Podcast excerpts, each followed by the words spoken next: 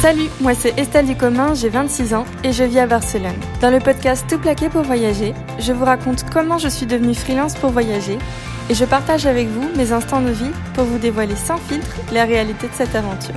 Après un an de travail en freelance, je vous propose un épisode bonus pour vous donner toutes mes astuces et conseils pour se lancer. Un épisode réalisé avec la productrice du podcast Aurélie Chameroy. Salut Estelle. Salut Aurélie. Alors ça fait maintenant un peu plus d'un an que tu t'es lancée euh, en freelance pour pouvoir travailler d'où tu veux dans le monde. On a déjà abordé les conseils et les défis euh, du digital nomadisme dans le premier bonus. Aujourd'hui, on va plus s'intéresser euh, au fait de se lancer en freelance, en particulier à Barcelone. Alors déjà, à quel moment est-ce que toi tu as senti que tu étais prête pour te lancer? J'ai senti que j'étais prête pour me lancer quand j'ai vu que au niveau du travail, je commençais un petit peu à m'ennuyer. Et qu'en cherchant d'autres pistes euh, pour intégrer d'autres, marques ou d'autres boîtes, euh, les, les, salaires ne me correspondaient pas et puis les profils aussi. C'est vrai que moi j'ai eu la chance d'être dans une entreprise où j'étais un peu un couteau suisse et j'ai pu toucher à tout. Et euh, j'avais envie de, de, continuer à faire ça, mais la plupart des postes, c'était soit community management, soit rédaction SEO, et on ne pouvait pas forcément faire les deux en même temps. Et puis, euh, en creusant vraiment euh, le marketing d'influence, c'est là que je me suis dit que j'ai touché du doigt quelque chose.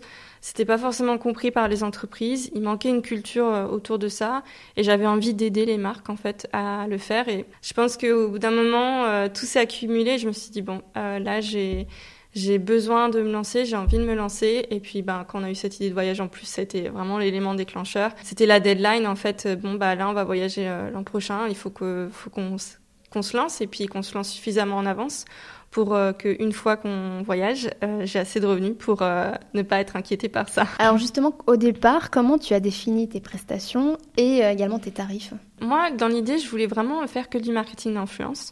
Je voulais vraiment proposer aux marques soit du consulting pour voilà leur faire des formations sur l'influence marketing ou leur faire des, des, sessions de consulting personnalisées ou gérer leur campagne pour eux.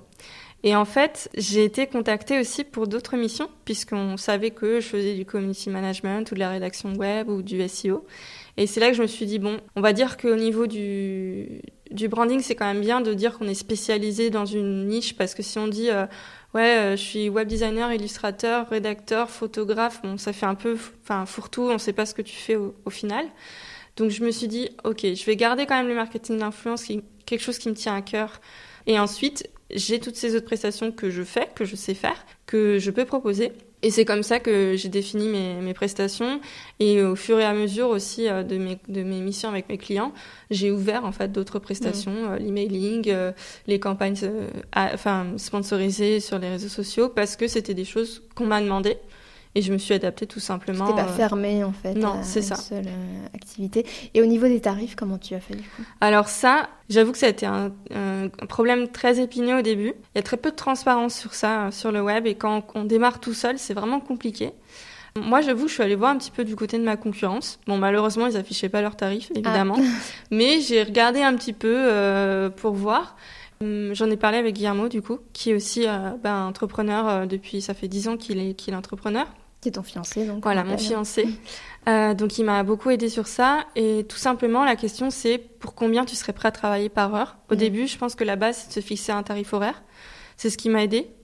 Et je me suis dit, OK, ben, pour quelle est ma limite, en fait? Euh, Je veux pas travailler pour moi et je, je me dirais que travailler pour plus, ce serait un peu euh, volé. Donc, euh, voilà, j'ai réussi à me fixer un tarif horaire à partir de ça. Au fur et à mesure, en fait, j'ai réussi à, à, construire euh, mes tarifs parce qu'il y a des missions évidemment qui dépendent moins du tarif horaire, mais c'est plus un package. En fait, on sait mhm. combien de temps ça va nous prendre. Et justement, au niveau des tarifs, comme ça a été très dur, j'ai commencé assez rapidement avec cette histoire de tarif horaire et j'ai oublié quelque chose qui est très important et que je souhaite souligner pour les jeunes entrepreneurs qui m'écoutent, c'est ces tarifs, c'est pas seulement le tarif horaire, c'est aussi l'expérience. Et moi, je sais que j'ai pu sous-facturer des clients au début parce que je regardais que ce, cet indicateur-là et au fur et à mesure, je me suis dit, mais en fait, je suis vraiment pas beaucoup payée pour ce que je fais et je sais que je le fais bien et que j'ai l'expérience, donc il faut aussi que je valorise ça. J'ai un réseau, j'ai des outils que j'utilise. Donc c'est aussi à prendre en compte en fait dans sa tarification quand on est entrepreneur. Comment est-ce que tu as trouvé tes premiers clients? J'ai trouvé mes premiers clients avec le bouche à oreille. Non, c'est faux. J'ai trouvé mes premiers clients pardon avec mon entourage. J'ai deux de mes anciens managers, donc euh, et Guillaume, si vous m'écoutez, merci encore du fond du cœur, qui m'ont euh, donné mes premières missions. Donc Anne m'a référé à une, euh, à une jeune femme qui est devenue ma cliente et qui est encore ma cliente aujourd'hui. Et Guillaume m'a embauché pour faire une formation réseaux sociaux. Euh, avec un de ses clients. Et ensuite, mon père m'a aussi promu en fait auprès d'une de ses amies qui m'a embauché et qui est toujours ma cliente aujourd'hui. Donc euh, mes trois premiers contrats, on va dire, je les ai eus avec l'entourage.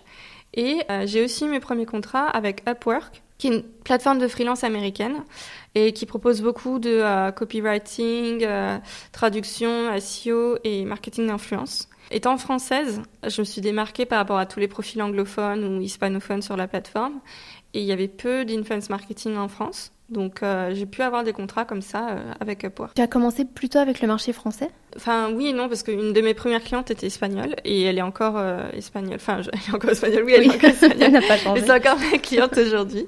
Mais j'ai quand même 90% de mes clients qui sont français. Aujourd'hui, aujourd'hui. Parce que c'est quelque chose que tu développes aussi. Ben, c'est quelque chose que je développe. c'est vrai que bon, j'ai fini par traduire mon site, mais au début, il était en, juste en français. Mes réseaux sociaux sont en français. Et puis, euh, bon, c'est aussi une question de, enfin, qu'on m'a recommandé et puis c'est aussi ce que j'ai vu en travaillant c'est que ça paye mieux en France. D'accord. Ça paye mieux en France tout simplement donc euh, j'essaye quand même de démarcher des marques françaises et puis euh, au final on me contacte aussi beaucoup enfin de France ou en étant français à l'étranger aussi. J'ai des clients qui sont français mais qui habitent à Singapour, à Malte. Comment tu as développé euh, ensuite dans un second temps ce portefeuille client et, et même bah, ton offre? On en a déjà parlé peut-être plus élargir ton, ta clientèle euh, Comment est-ce que j'ai développé ça? Ben, En créant mon site web et mes réseaux sociaux. Et en étant très active sur, sur LinkedIn aussi. J'ai pu me faire voir et, euh, et avoir euh, des clients. J'ai continué toujours sur Upwork. J'ai réussi à décrocher des contrats qui sont encore aujourd'hui en cours sur Upwork. Et surtout, j'ai fidélisé mes clients. C'est-à-dire que, par exemple, la, la, cliente espagnole, on a démarré ensemble, en, je crois que c'était en décembre, euh, décembre dernier, on a fait une campagne de, de blogging euh, avec elle. Et puis, euh, elle a été satisfaite, donc elle a voulu en faire une seconde. Et puis ensuite une troisième. Ou un client, là récemment, j'ai fait tout son site web, tout le contenu de son site web. Et il m'a dit, bah écoute, j'ai un blog à gérer, j'ai des réseaux sociaux à gérer, est-ce que tu peux me le faire? Donc en fait, euh, j'arrive à fidéliser mes clients comme ça en leur proposant euh, ben, plusieurs euh, missions, plusieurs choses qui peuvent être faites pour optimiser leur communication ou leur stratégie de contenu. Est-ce que tu démarches Tu es active dans la recherche des clients? Oui, également, notamment pendant le premier confinement, puisqu'en mars, comme je l'avais évoqué rapidement dans le podcast, j'ai dû finir mon emploi à temps partiel dans mon ex-entreprise et ça a été la fin d'un assez gros contrat. Et euh, malgré la situation, je devais trouver des nouveaux clients. Donc j'ai démarché pas mal de gens, des marques que j'appréciais en fait, que je trouvais euh, par hasard, et puis dont j'appréciais beaucoup les produits, les contenus. Et je les démarchais en leur proposant euh, une amélioration au niveau de leur partenariat influenceur et au niveau de leur blog ou de leur SEO. Et j'ai réussi à avoir trois, quatre clients comme ça. Et le podcast m'a aussi apporté une cliente. Voilà, l'intérêt voilà. du podcast. Super. Alors, euh, comment tu t'organises au jour le jour? Est-ce que tu t'organises par plage horaire? Est-ce qu'il y a des jours, par exemple, où tu prends aucun rendez-vous, aucun coup de fil? Comment tu fais? Alors, euh, bon, déjà, Google Agenda, c'est mon, c'est mon allié. Je note tous mes rendez-vous euh, clients dedans. Comme ça, ça me permet d'avoir une visibilité sur la semaine. Ok, mercredi, j'ai beaucoup de calls, donc ça va être, ça va être compliqué. Mais jeudi, ça, c'est plus calme, donc là, je peux avancer sur tel, tel projet. Et ensuite, euh, j'ai tout simplement mon euh, et mon appli. Donc ça, c'est Google Agenda. Et ensuite, j'ai euh, mon appli euh, rappel qui qui me rappelle, par exemple, tous les lundis, je me mets un, un rappel, faire le community management de tel client, tel client, tel client. Tous les 25 du mois, c'est faire les factures. et puis ensuite, au jour le jour, j'ai mon carnet. Je mets ma to-do list du jour avec les missions du jour et je raye au fur et à mesure. Et si j'ai pas réussi à faire bah, certaines missions, je les reporte sur le jour suivant. Généralement, ça marche comme ça et en fonction aussi des deadlines de mes clients. Euh, est-ce que tu as des outils à recommander euh, Donc, au-delà de ceux que tu viens de citer oui, tout à fait. Bah, L'outil sans lequel je, enfin, qui m'a le plus aidé, je pense, et qui est gratuit, donc c'est un très bon plan, c'est euh, Clockify. c'est tout simplement un outil qui chronomètre en fait le temps alloué à chaque mission. Mais euh, par exemple, on peut mettre euh, ben, le nom du client, le nom de la mission, et puis on met si c'est rémunéré ou pas. Et on, on, lance euh, le chronomètre et on arrête une fois que la mission est, est terminée. Moi, je sais que c'est vraiment pratique parce que ça me permet de savoir ben, combien de temps j'ai alloué à ce client-là pour ensuite mieux m'aider donc à tarifer. Mm. Par exemple, c'est comme ça que j'ai pu me rendre compte que je sous-facturais des missions parce qu'en fait, ça me prenait 60 heures et j'avais vraiment pas anticipé ce nombre d'heures, par exemple. Et puis, ça me permet aussi de savoir ben, le temps que, enfin, effectif de travail par journée. C'est vrai qu'au final, quand on est au bureau, euh, bon, il y a les réunions, il y a les euh, cafés avec les collègues, y a les... on regarde Facebook euh, et en fait, on y passe une heure, on s'en rend pas compte. Donc moi, c'est ce que je dis toujours, je pense pas qu'on travaille 8 heures effectives, effectives mm. par jour. Mais du coup, avec cet outil, on sait vraiment ce qu'on fait et c'est plutôt, c'est plutôt bien parce qu'on on peut se dire ok bah là j'ai vraiment bien euh, j'ai vraiment bien taffé et je sais que le temps qui est inscrit là c'est pas du blabla quoi. C'est vraiment euh, le temps que j'ai alloué à, à, mon travail. tu n'as fait que ça. C'est ça. Ou de suite tout simplement pour planifier les posts réseaux sociaux. Et puis euh, moi c'est vrai que Google Drive aussi pour pour avoir tous mes documents j'ai aussi bah, acheté Dropbox Premium pour vraiment avoir plus de place pour bah, tout le la partie freelance. euh, mais voilà, c'est les outils que je recommanderais principalement. Alors, un an après euh, t'être lancé, même un petit peu plus maintenant, euh, à quel point et sur quel sujet ta vision a-t-elle changé? Je pense que la question de la confiance en soi a énormément changé. j'ai pu vivre beaucoup de crises de nerfs au début, enfin ça s'entend dans, le podcast avec l'épisode avec Eva. j'ai eu beaucoup de. Je pense qu'en fait, comme je me faisais pas tout à fait confiance, un peu ce syndrome de l'imposteur qui revient souvent quand on parle de l'entrepreneuriat. C'était compliqué pour moi de m'affirmer face à des clients qui étaient très exigeants ou qui en voulaient plus ou qui en profitaient justement. Et sur ça, j'ai beaucoup gagné, je pense, en maturité et en confiance. J'arrive à être euh, plus ferme et plus présente et euh, ça, c'est, je pense, une des majeures évolutions. Et je pense aussi, ce qui a le plus changé, c'est euh, ben, encore une histoire de mentalité, de mindset. Mais j'avais beaucoup de mal au début à ne pas penser boulot sur mes jours off. Hmm. Et je sais que ben, mon fiancé euh, me l'a reproché au début. Mais en fait, comme euh, je me disais, bon, ben, t'as tout lâché, tu travailles à ton compte, mm. c'est ta responsabilité. En fait, c'était, je pense, le, le, coup de fil du début, c'était, euh, t'as toute la responsabilité sur tes épaules. Maintenant, c'est toi qui dois trouver comment gagner ta vie. Et il y a personne pour t'aider. C'est toute seule.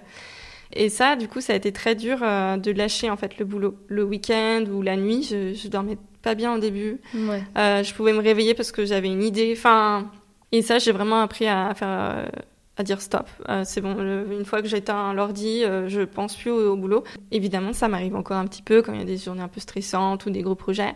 Mais en soi, j'ai vraiment mieux réussi à faire la distinction entre les deux. Alors, est-ce que tu aurais des, des conseils à donner, des choses qu'on n'a pas abordées ou des conseils que tu aurais aimé recevoir avant, euh, avant de te lancer Et puis peut-être aussi euh, des lectures ou des contenus euh, qui, qui t'ont aidé, qui continuent de t'aider faire attention à ses prix. Enfin, de voilà, de c'est quelque chose qu'il faut vraiment bosser. Faut pas se lancer comme ça. Moi, je le dis hein, et je le dis, enfin, sans honte aucune. Mais moi, mes premiers prix, ils étaient, enfin, ils étaient nuls. En fait, j'ai pas du tout bien géré mes prix au début et puis ensuite j'ai dû les, j'ai dû les changer deux, trois fois avant d'atteindre un niveau de satisfaction, de me dire ok, ça c'est tarif-là, ça me représente vraiment. Mais il y en a, euh, ben, j'ai trop facturé, d'autres j'ai sous-facturé. Et puis, enfin, c'était un peu euh, chaotique parce que comme je propose aussi quelque chose qui est proposé par des agences, c'était difficile pour moi de me positionner sur ce marché-là.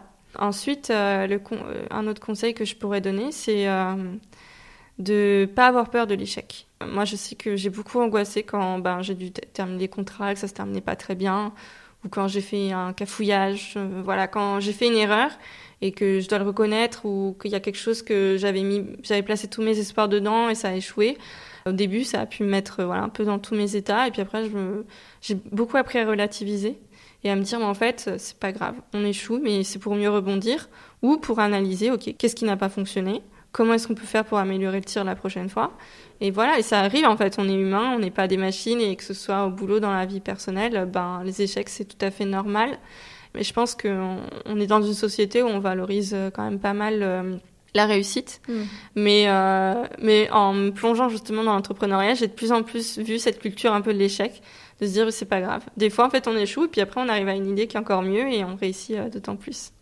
Et des contenus qui t'ont aidé, que tu continues de suivre peut-être? Ben, Le podcast In Power de Louise Aubery, qui est connue sous le nom de My Better Self sur mm-hmm. les réseaux sociaux Elle, elle interviewe des, des entrepreneurs, des, des restaurateurs, des, des, rédacteurs en chef. des, par exemple, là, il y avait le CEO de Frishti à son micro la dernière fois. Et c'est très, très inspirant parce que c'est des, enfin, des épisodes sur leur parcours sur leur réussite, leur échec, euh, comment ils ont eu l'idée, qui les a fait euh, devenir euh, successful. Et je trouve que c'est très très inspirant d'avoir d'écouter en fait tous ces portraits ben, d'entrepreneurs. Un autre podcast que j'aime beaucoup, c'est le Gratin de Pauline Legnaud, la fondatrice de Gemio. Elle a des épisodes où elle interviewe comme ça des entrepreneurs, mais elle a aussi des épisodes un peu plus coaching comment bah, faire face à une difficulté professionnelle ou comment mieux trouver son temps pour enfin mieux gérer son temps euh, et, c'est vraiment intéressant. Donc c'est des, contenus qui m'ont beaucoup intéressé quand je me suis lancée. Et au niveau euh, littéraire, moi il y a un livre qui m'a marqué. C'est un petit peu c'est un petit rapport avec l'entrepreneuriat, mais c'est plus le développement personnel. C'est euh, You Are a Badass de Jen Sincero. Prometteur. C'est ça. et euh, bah, va brut de pomme, quoi. C'est en gros, euh, faut pas avoir peur euh, d'y aller, euh, malgré tout ce que te dise l'entourage. bah, en fait, c'est ta vie qui compte. Et si tu veux faire quelque chose, faut que tu le fasses, parce que sinon tu vas le regretter. Et c'est un peu tout, tout, ce discours, en fait, au, fil du livre. Il y a plusieurs chapitres qui abordent des thèmes différents. Et je l'ai lu ça ben, quelques mois avant de me lancer. Et je pense que ça m'a aidé ça m'a beaucoup aidé à me, à me être dans le, dans le mindset pour me dire ok, en fait, faut pas avoir peur, faut y aller et puis on verra après quoi. Merci beaucoup Estelle. Merci Aurélie.